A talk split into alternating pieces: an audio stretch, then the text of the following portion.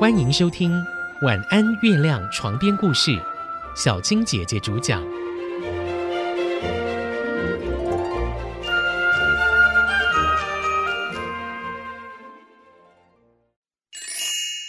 基督山恩仇记》第三集：一线生机。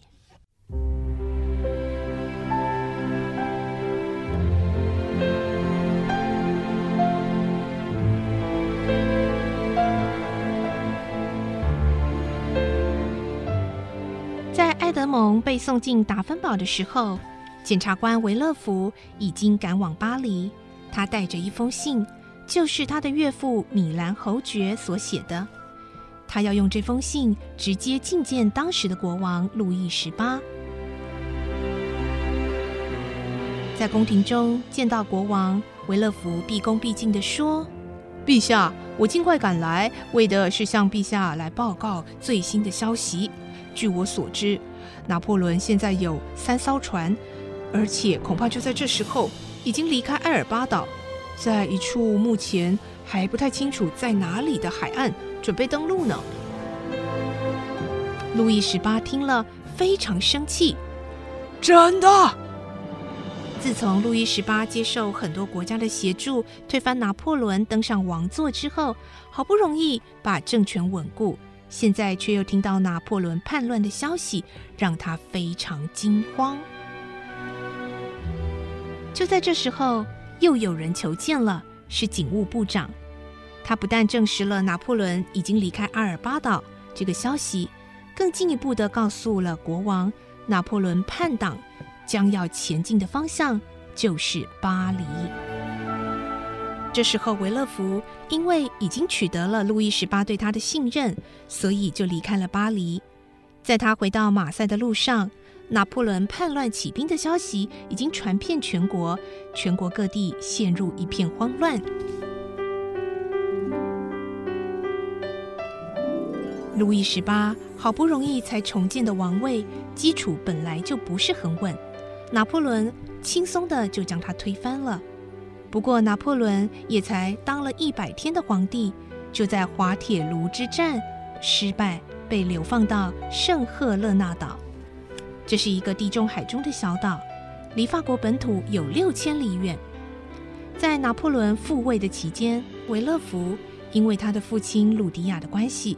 不但没有被免职，甚至还升官，成为真正的检察官。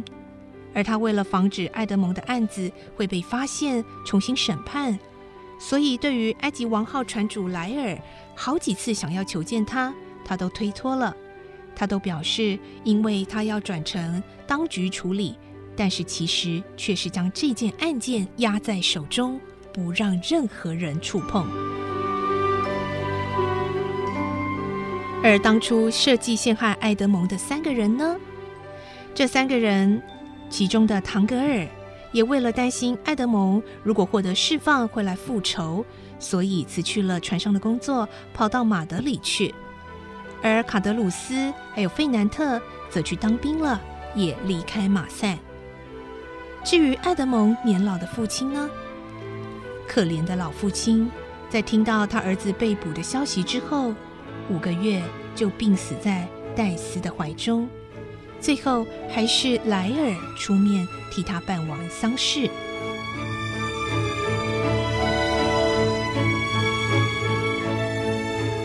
而外面这一切纷纷扰扰，爱德蒙在大牢中却完完全全无从得知。一转眼就七年了，在牢中的生活，唯一一件改变的事情。就是他的名字，成为一个号码，那就是三十四号。爱德蒙在大牢里尝尽了各样的痛苦，他任何的请求也都不会被获准。他有时迷惘，有时狂怒，后来甚至决定一死百了。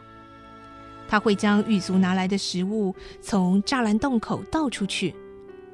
第一天虽然很饿，但还忍耐的过去。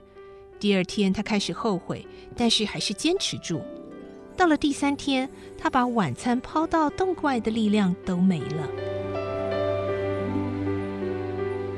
那天晚上，他的精神开始有点恍惚。胃里的翻腾剧痛已经停止，口渴也减轻不少。但是他一闭上眼，就觉得好像有光芒要引导他走向死亡。就在他想要躺着等死的时候，忽然听到就在他身边的墙上有一种空洞的声音响着。持续了好几个小时之后，突然又恢复了平静。爱德蒙突然闪过一个念头：我要越狱。越狱的念头一起，让他精神为之一振。他想要停止绝食的计划，开始看看这个墙的声音到底从哪里来的。他等了一天，不过这一天他开始吃东西了，让体力恢复。到了晚上，他又开始听见那个声音。于是他在地牢的一个角落挖下了一块因为潮湿而松动的石块，然后用这个石块来敲击墙上声音听得最清楚的地方。才敲了几下，那个声音就停止了。爱德蒙抱着希望倾听着，但一整个晚上却再也没有声音了。第二天、第三天之后。爱德蒙还是没有听到任何声音。到了第四天，好不容易拥有的希望又几乎破灭，让他濒临崩溃。他不停的把耳朵贴在墙上听，好不容易才听到，好像石块之间发出一种很难察觉的声响。可能在墙的另一头。这个人更小心的在继续着一场行动，而且还换了工具。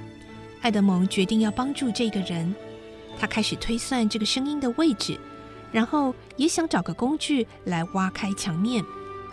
不过牢房当然什么都没有，他唯一找到的就是一个茶壶。于是他把茶壶摔碎，然后。捡起两块比较锋利的碎片，开始努力的挖掘。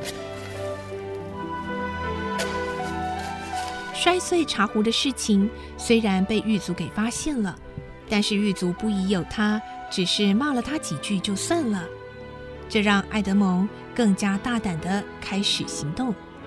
虽然这个行动并不简单，他忙了好几个晚上，本来以为就快要有所斩获的时候。却挖到了一道横梁，挡住了去路。